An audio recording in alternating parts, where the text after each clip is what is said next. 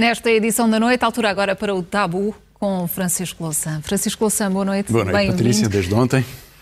Desde ontem, é, é verdade. verdade. E vamos começar precisamente por fazer um balanço desta segunda semana de debates. Ontem já aqui esteve a analisar este frente a frente entre António Costa e Rui Rio, digeridos os temas quentes que hoje voltaram a ser uh, temas e carregados pelos uh, dois líderes. Que dados é que foram lançados? Bem, primeiro uma observação um pouco mais geral, depois esse debate, que foi hum. o debate mais visto da televisão portuguesa. Um, a observação geral é que a qualidade geral, a intensidade, a capacidade de exposição, da apresentação de programas foi uma confirmação de que nesta campanha há como tinha que ser, um debate político uh, que vai respondendo a algumas questões, menos a outras, mas que uh, é um contributo muito importante. Na forma e no conteúdo desta segunda semana forma, de debates bom, confirmou foi que tinha, sim, confirmou o que tinha acontecido na primeira semana, claro que depois há mais informação. Há alguns partidos só no fim de semana ou até durante esta semana que divulgaram o programa, o que é uma coisa um pouco envergonhante, uh, mas em todo o caso, neste momento, os programas estão todos apresentados, creio que com exceção do CDS, que tem só um manifesto eleitoral. Em todo o caso, muito relevante que todas as sondagens publicadas nestes últimos dias, mas que naturalmente têm um trabalho de campo até uh, segunda, terça, quarta, revelam um número muito importante de indecisos ou até um aumento. Numa é 25%, que é enorme, noutra 20%, que é acima, um pouco acima da média, e noutra que, que, hum, da Universidade Católica, que indica 15%, apesar de tudo é significativo que nas pessoas que não têm, que não afirmam uma fidelidade de voto partidário, uma continuidade de voto, estar sempre naquele partido, há 38% que estaria a, a, hesitar. Portanto, há, estes debates, se contribuíram para um esclarecimento e para um posicionamento no mapa político, também levantaram questões ou levantaram hum, razões para que as pessoas tivessem ainda hum, muita indecisão. O debate de ontem foi importante. Eu creio que foi importante para os dois por razões diferentes e talvez por isso, eh, tanto Rui Rio como António Costa, no fim do debate, quiseram fazer uma recapitulação, mesmo uma espécie de comício interpretativo, uhum. valorativo da sua própria prestação, que é um pouco curioso, mas hoje voltaram a fazer exatamente o mesmo. E, portanto, é como se eh, se lançassem na campanha reinterpretando-se em permanência. Eu creio que eh, António Costa, olhando com, agora com um pouco mais de distanciação, tem dois pontos fortes que ele vai explorar. Eh, um que enunciou à saída do debate e outro que esteve presente no debate, em que ele foi contundente. O que esteve presente no debate foi a, a política sobre a saúde. A, a hipótese do PSD passar uh, aumentar em função da diferenciação social os pagamentos no acesso ao Serviço Nacional de Saúde, que é uma forma, aliás, de empurrar uma parte das pessoas que pagariam nessas circunstâncias para o setor privado e, portanto, que é visto com muita simpatia eh, pelo setor privado. Mas uh, Rui Rio teve alguma dificuldade, disse que não, enfim, não seria bem assim, não explicou a sua posição, mas ficou uma marca que é um ponto forte para António Costa. O segundo ponto que ele, que ele introduziu, que eu acho que é muito calculado, estava pensadíssimo à frase, é dizer que o Presidente da República, vejam, vocês confiam tanto nele, ele não vai deixar a minha maioria absoluta pôr um pé em falso. Isto, evidentemente, é um truque político, é um truque bem imaginado do ponto de vista da lógica do PS, quer maioria absoluta, não a está a alcançar e pensa que pode ter um salto garantindo a quem tem receio da maioria absoluta, por razões absolutamente evidentes, eh, José Sócrates, Cavaco Silva, eh, mesmo Passos Coelhos junto com Paulo Portas, a coligação era a maioria absoluta, olhando para tudo isso, percebe-se o risco que significa, no eleitorado de esquerda, maior ainda essa percepção, e, portanto, António Costa vem dizendo àqueles que na esquerda ou no centro ou à direita votarem Marcelo Rebelo de Sousa, olha que ele toma conta disto e fica tudo tranquilo. Qual é o perigo disto? E, na verdade, o truque é, é que ele espera que Rebelo, Marcelo Rebelo de Sousa, o Presidente, não diga uma palavra. É, porque seria um pouco presumindo que seria um pouco difícil dizer alguma coisa. Ou seja, Marcelo Rebelo de Sousa vai dizer o quê? Que não quer que haja um governo estável, que não quer que haja uma maioria absoluta, que é invocado por um e por outro como a única forma de governo estável seria entrar no debate da campanha eleitoral e, aliás, desautorizar um primeiro-ministro com o qual teve uma parceria muito intensa, bem aproveitada pelo governo e que deu, aliás, uma projeção especial ao presidente no seu no, no universo eleitoral português. E, portanto, ele conta que o presidente fique paralisado na incapacidade de responder, porque evidentemente não tem autorização do Presidente para fazer esta, este jogo que envolve Mas o Presidente. esse truque e essa colagem ao Presidente da República pode colher frutos? Ou Bom, pode, por outro lado... O Primeiro-Ministro espera que sim. Espera que isso lhe dê alguma coisa da diferença que lhe falta e que ele não alcançaria. Tenho muitas dúvidas que isso possa resultar, mas é uma forma de discurso. Destapando a agressividade do eu quero maioria absoluta, eu quero poder, eh, que é o poder absoluto, tem uma maioria absoluta, eh, atenua com a evocação do Presidente. Portanto, creio que esses são os dois pontos, eh, um que lançou para a campanha eleitoral já depois do debate e outro que está presente no debate. Ponto fraco de, de António Costa é esta ideia da maioria PAN, porque é um, um imbróglio monumental porque o PAN vai discutir amanhã numa outra televisão com uh, Inês Sousa Real, vai discutir com, com Rui Rio e vai discutir com ele se os eucaliptos aumentam ou não aumentam, ou seja, se há algumas condições de aproximação entre o PAN e o PSD, porque até o dia 30 ficará disponível para negociar com o PSD ou com o PS. E fazer da consolidação do poder apresentar ao país o poder sólido que eu exijo vai depender de um partido que tanto pode estar comigo como com, com o Rui Rio, é uma coisa uh, trapaceira. É uma coisa trapaceira. Portanto, não tem solidez, não tem capacidade de resposta. Uh, Rui Rio coloca-se de uma, uma forma mais forte nesse ponto de vista, dizendo eu vou apoiar o governo do PS nos seus orçamentos se perder as eleições. Peço que façam o mesmo, coisa que António Costa nunca fará, não pode fazer, é impensável. Não, não viu fazer. ontem qualquer abertura para uma conversa com o PSD? Não, eu acho que vai haver imensas conversas com o PSD, porque presumo que António Costa vai ganhar, não tem maioria absoluta, nem com o PAN tem maioria absoluta. Aliás, ele está, em certa medida, a dinamitar o eleitorado do PAN ao anunciar esta, esta forma de envolvimento sem, sem contrato, uhum. mas uh, o resultado é que uh, espera depois estar sempre a negociar com o PSD. Aquela coisa do eu vou governar a Guterres, uh, lei a lei. Diploma a diploma. Repare, ele está a evocar foi muito um, criticado pelo, pelo Foi muito criticado. Solução. Como tinha que ser. Ana Gomes chamou a atenção para isso, outros chamaram a atenção para isso. E, e porque, repare, o que Guterres fez foi dizer a Marcelo Rebelo de Sousa, que então era o presidente do PSD, como nos estamos a aproximar do euro, isto fica tudo resolvido entre nós, e Marcelo Rebelo de Sousa deu-lhe esse conforto. Apresente o orçamento que quiser, que eu vou uh, deixá-lo passar. E, portanto, ele tinha a certeza que o orçamento estava, estava garantido e nas outras leis ia vendo. E fez alguns acordos, por exemplo, para impor um referendo sobre o aborto, eh, para levar ao referendo sobre a regionalização. Houve vários acordos que foram feitos naquele contexto. Houve trocas nestas negociações, mas o governo foi estável porque o PSD o garantiu. E, portanto, o que Costa está a dizer é eu vir-me para essa solução porque não quero fazer negociações à esquerda. Se o pode fazer, se pode manter esta posição ou não, logo veremos. Depende muito dos resultados eleitorais. Mas eh, não deixando dúvidas sobre que apoiará o PS, Rui Rio fica numa, aparece numa posição mais simpática perante eleitores de, de esquerda, o que o seu estilo ajuda.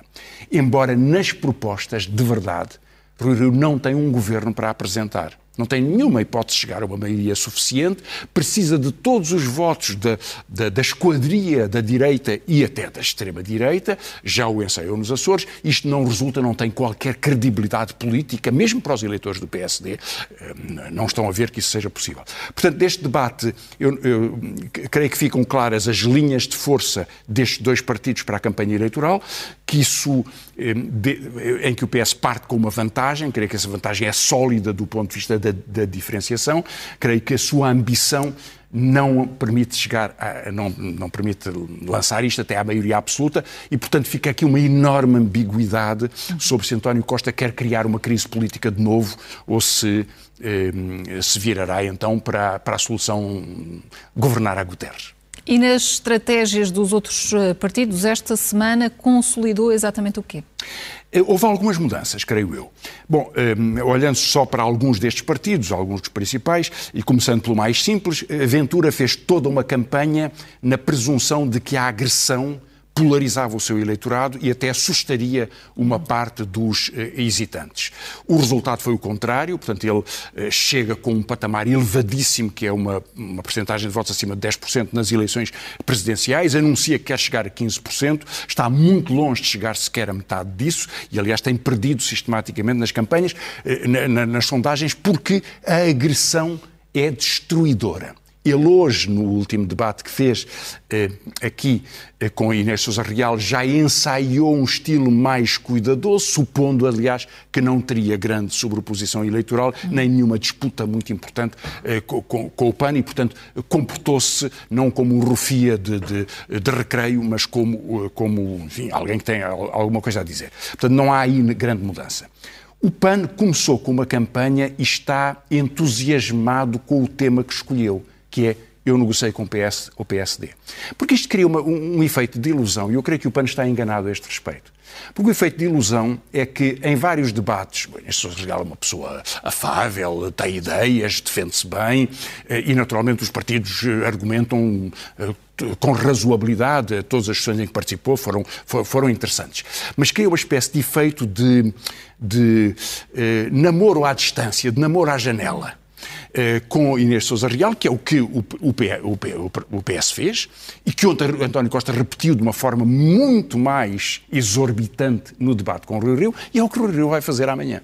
E, portanto, isto dá ao, ao PAN uma percepção, eu acho que errada, de que está no centro da uh, conjugação política. Na verdade, não é assim. Há uma visão muito mais instrumental e talvez isso possa ter algum efeito eleitoral, mas, mas veremos. O PCP escolheu não participar nos debates, a não ser no debate com Costa e com Rui Rio, pela circunstância da, da doença de, de Jerónimo Sousa. Já sabemos que correu bem, portanto, suponho que dentro de poucos dias ele já estará em casa e, e pelo que se sabe, na próxima, no final da próxima semana já estará em campanha eleitoral. Foi substituído por João Oliveira, que é um dirigente político sólido, que sabe, que sabe, que sabe argumentar conhece muito bem os problemas, eh, mas que evidentemente eh, eh, fica muito condicionado por esta escolha, que eu acho que é uma escolha pesada para o PCP, que é de só participar em dois debates e recusar todos os outros. E, portanto, não se pode olhar para trás e dizer que o PCP teve nestes vários debates uma participação que marcasse temas, ou que trouxesse agenda, ou que mostrasse até uma atitude, porque isso poderia e deveria ter sido. Eh, para o Bloco, creio que surgiu, eh, sobretudo nestes últimos debates, muito acentuada a ideia de disputamos a terceira força política e isso é o que nos pode permitir impor eh, acordo sobre a saúde e acordo sobre o trabalho, coisa que o PS até agora tem vindo a rejeitar e a fechar as portas, mas são os eleitores que vão decidir, são os cidadãos que vão decidir e, portanto, a democracia está acima da capacidade de resistência de qualquer destes partidos. O PS insiste na maioria absoluta, eu já fiz esse comentário. E o CDS? O CDS não é muito claro, porque o CDS teve um, tem um, comportamento, teve um comportamento bastante errático. Neste momento está a haver, aliás, um debate eh, que não estamos a assistir, mas eh, teve um comportamento bastante errático. Houve, muito, houve quem elogiasse aquele, aquela espécie de disputa. Eh, territorial com, com, com eh, André Ventura, eu, eu, creio que foi, foi, foi degradante. O Paulo Portas tinha uma frase que eu acho que os dirigentes atuais do CDS esqueceram, que é que à nossa, ou que recapitulam de uma forma muito diferente. Eh, à nossa direita está um muro. Ou à nossa direita está uma parede. Portanto, não, há na, não falamos com o que está na extrema-direita.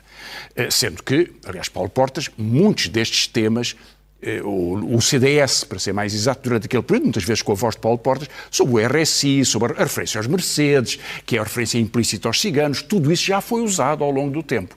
Mas era um partido que procurava aproximar-se do PSD e aproximar-se do, enfim, do consenso europeu e, e, estratégico político do centro português eh, com, com, com, com, o PSD. E, portanto, eh, a, a, disputa do, do CDS em numa situação muito mais fragilizada de Francisco Rodrigues Santos com André Ventura, creio que é um mau sinal de uma forma de afirmação que é pouco, pouco eficaz. Noutros debates foi razoável, foi, foi, foi, foi, foi argumentando, com uma insistência muito marcada na raiz eh, religiosa eh, coisa que o CDS tem na sua, no seu no início, democracia cristã, não ficou no nome, eh, que aliás nem sequer era, era aceitável durante, durante aqueles anos, e creio que um partido não deve, não deve ter o nome de uma religião, porque isso é um abuso. Mas este, esta recapitulação sistemática de que nós somos a voz de uma religião, acho que encurrala muito o CDS neste, neste contexto. Hum, Bom, isto creio que é os pontos de referência de estratégia dos principais partidos. Hum. E relativamente aos temas que acabaram por surgir, entretanto, e que vão entrar nesta campanha? Eh, surgiram vários temas. Alguns novos, alguns refrescados, uhum. porque já existiam há alguns anos atrás, mas ganharam uma dimensão diferente, e um ou outro eh, completamente novos e até um pouco surpreendentes. Eu vou só dar quatro exemplos, embora todos eles tenham a mesma característica são exemplos de medidas eh, para eh, efeitos no rendimento das pessoas, ou na sua forma de vida, ou nos seus salários, ou nos seus, nos seus impostos. Uhum. Portanto, eh, tudo tem a ver com rendimentos, mas nenhum deles tem contas credíveis. Ou sequer tem contas. Eh, o que é uma coisa que eu acho que deve ser censurada.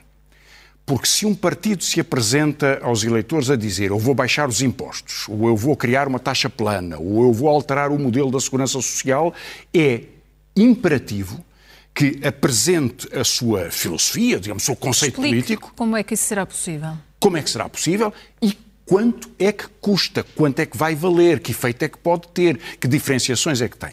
Bom, eh, eh, quatro exemplos.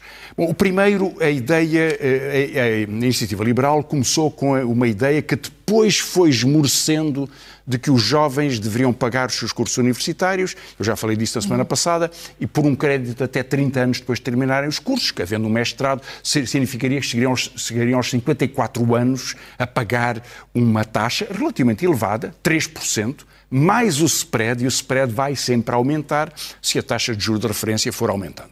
Portanto, isto era pesado e chegar aos 54 anos com uma dívida pelo, pelo, pelo curso não tem nenhum sentido. Tem muito mais sentido estratégico uma visão do país que diz nós queremos que o maior número possível de estudantes possa chegar à universidade, tantos quantos possível, que a porta esteja aberta e pagamos impostos para eles. Eh, e para elas, tem absolutamente todo sentido. Aí eles esmoreceu um pouco sobre isso. Hoje, no debate com António Costa, voltou a uma ideia que o PSD também insinuou. Costa estava cheio de vontade de investir ontem, mas não conseguiu colocá-lo, e Rui Rio também não foi por aí, que é o de alterar o padrão da segurança social. Uhum. Na verdade, é, é o sistema de plafonamento. Uma parte das pensões não é paga ao sistema público, é paga a um uh, sistema financeiro. Portanto, a uma agência financeira que, portanto, vai aplicar em ações, em títulos de dívida ou o que for. Isto já aconteceu com a, esta é, quase a 100%, na verdade, excetuando um ou dois, um ou dois sistemas, subsistemas de pensões, no caso do Chile, exemplo elogiadíssimo pelo Fundo Monetário Internacional, só que faliu. E quando estas, estes fundos de pensões vão à falência, as pessoas não recebem mais pensão. E se olharmos para a crise de 2008, grande crise financeira mundial, as crises financeiras em 2019 por causa da pandemia, percebemos que se alguém tivesse as cotações da sua pensão amarrado às cotações da Bolsa, pode estar a ganhar durante um, um período, pode perder, pode perder dramaticamente, e creio que quem quer chegar à idade da reforma, da aposentação, não quer ter riscos. Mas, de qualquer modo, isto tem um efeito financeiro para já, porque diminui as receitas. E as receitas é o que, nós, o que Portugal usa para pagar as pensões dos que estão hoje aposentados. Portanto, alterar este modelo, do ponto de vista de conceito político, tem grandes implicações sociais e obriga que as contas sejam apresentadas. O que é que isto significa? Não é só o risco, é o que é que custa agora. Segundo exemplo, o rendimento básico incondicional. Eh, há três partidos que o apresentam, o Volto, o Livre e o PAN. Já não é a primeira vez que o fazem, portanto já o fazem há uns seis anos. Eu esperaria que agora já tivessem uma proposta sólida. O que é que é o rendimento básico condicional? É garantir a todas as pessoas que têm as condições para viver com dignidade, com o mínimo de conforto, por uma uh, prestação paga pelo Estado. Trabalhe ou não trabalhe, seja reformado ou não esteja, os 10 milhões de portugueses, um pouco mais de 10 milhões que somos, portuguesas, receberiam uma certa dotação. Bom, quem propõe, isto é muito interessante. Claro que quem esteja muito pobre, bom, que já recebe alguma prestação, o RSI, é muito interessante dizer-lhe, bom, vai viver confortavelmente. O problema é que é preciso pagar. A conta que foi feita num debate é exata. Imagine que damos 500, 500 euros a cada pessoa. Num ano, 14 meses, são 7 mil euros. Somos 10 milhões, 70 mil milhões. 70 mil milhões é 15 vezes a receita do IRC, é 4 a 5 vezes a receita do IRS total e é 4 vezes o total da receita do IVA. Mesmo que todos os impostos aumentassem imenso, é quase todo o orçamento de Estado mesmo que todos os impostos aumentassem imenso, não era possível Seria pagar isto. Já, já, para não dizer 500 euros, não é tão confortável assim. E depois há uma injustiça, porque é que eu que tenho um emprego qualificado hei de receber uma prestação do Estado. Percebo que quem não tem nada deve ter esse apoio, por isso é que há o complemento solidário de idosos, o RSI e outras medidas. Isso está certo. Agora, porquê é que isso há de ser dado a todas as pessoas, do mais rico ao mais pobre? Portanto, a filosofia é estranha, é impagável, e os promotores, perguntados sobre este assunto, vêm dizer: não, não, mas isto afinal não é bem a sério. É só para poucas pessoas porque é uma experiência. Mas o que dizem os seus programas não é que é uma experiência, é uma experiência para depois chegar a pagar a toda a gente tem que chegar a pagar toda a gente. Então é uma mentira. Portanto, esta, esta proposta creio que é um, um, irrefletida, demagógica. Perigosa e assim não se faz política. Professor, faltam ainda duas uh, propostas. Duas propostas. Pedia-lhe que fosse breve para Serei. conseguirmos ainda falar sobre a idoneidade de António muito, Ramalho. Com certeza que sim. Só para assinalar duas propostas novas do Partido Socialista, uma proposta fiscal um, eh, que é uh, abandonar a ideia do englobamento, que era uma velha ideia que tem feito muito consenso à esquerda. No fundo, a ideia que se eu pago nos rendimentos do, do meu trabalho, ou a Patrícia, uma certa taxa de IRS corresponde aos rendimentos que temos, nós pagamos aquilo que recebemos. Mas porque é que alguém que recebe rendas ou mais-valias de uma aplicação financeira, ou seja, tem outro tipo de rendimentos que não são os do trabalho, vai pagar um, para o mesmo nível de rendimento que nós podemos obter com o trabalho, uma taxa menor do que a que eu pago. Isto não tem sentido. O englobamento quer dizer que todos os rendimentos valem o mesmo. Um euro ganho na bolsa, um euro ganho no trabalho, para o fisco é a mesma coisa. Para as pessoas é diferente, mas para o fisco é a mesma coisa, paga o, o imposto. O PS abandonou isso. E surgiu com uma ideia de, da semana de quatro dias, que foi hoje discutida no debate com o uhum. de Figueiredo. É uma ideia que eu acho muito curiosa, eu acho que é uma ideia que tem muito, muito mérito. Eh, nós temos que alterar a, a, forma de orientação do trabalho ao longo do tempo. Foi assim do século XIX para o século XX, será assim no século XXI.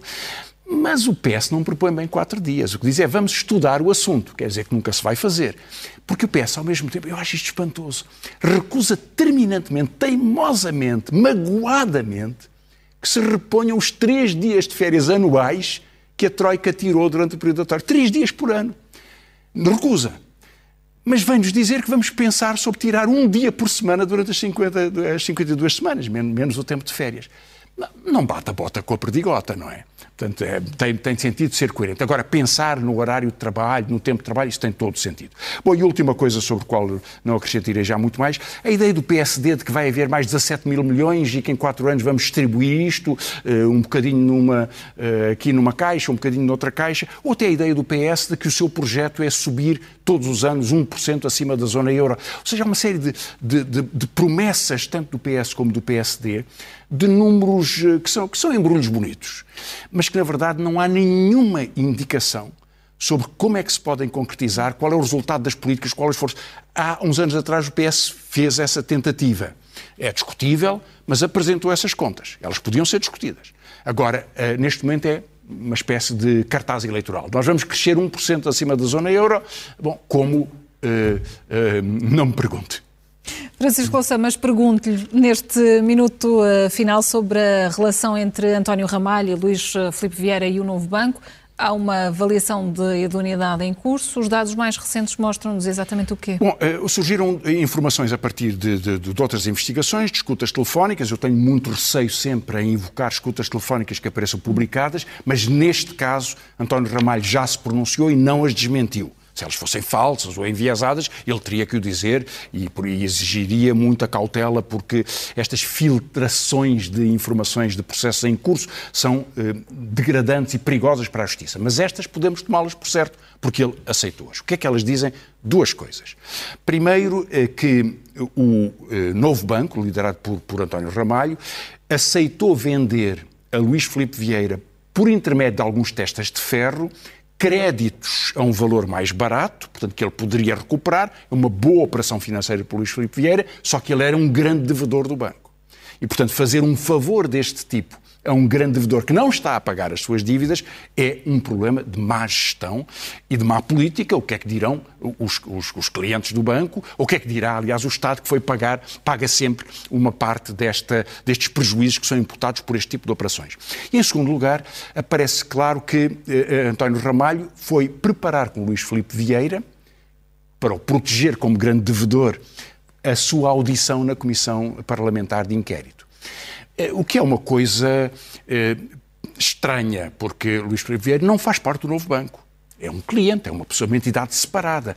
Mas ir eh, treiná-lo, aconselhá-lo ou prepará-lo sobre como é que deve responder para defender os seus próprios interesses e dessa forma, pelos vistos, dar cobertura às práticas do banco, é muito preocupante. Já para não dizer outros aspectos, como o que, o que aparece nestas escutas, que é, bom, vamos pôr um determinado dirigente do banco que vai fazer um, a frase é uma extraordinária, ele vai fazer um discurso tão chato que os gajos, a comissão de inquérito, não vão perceber nada.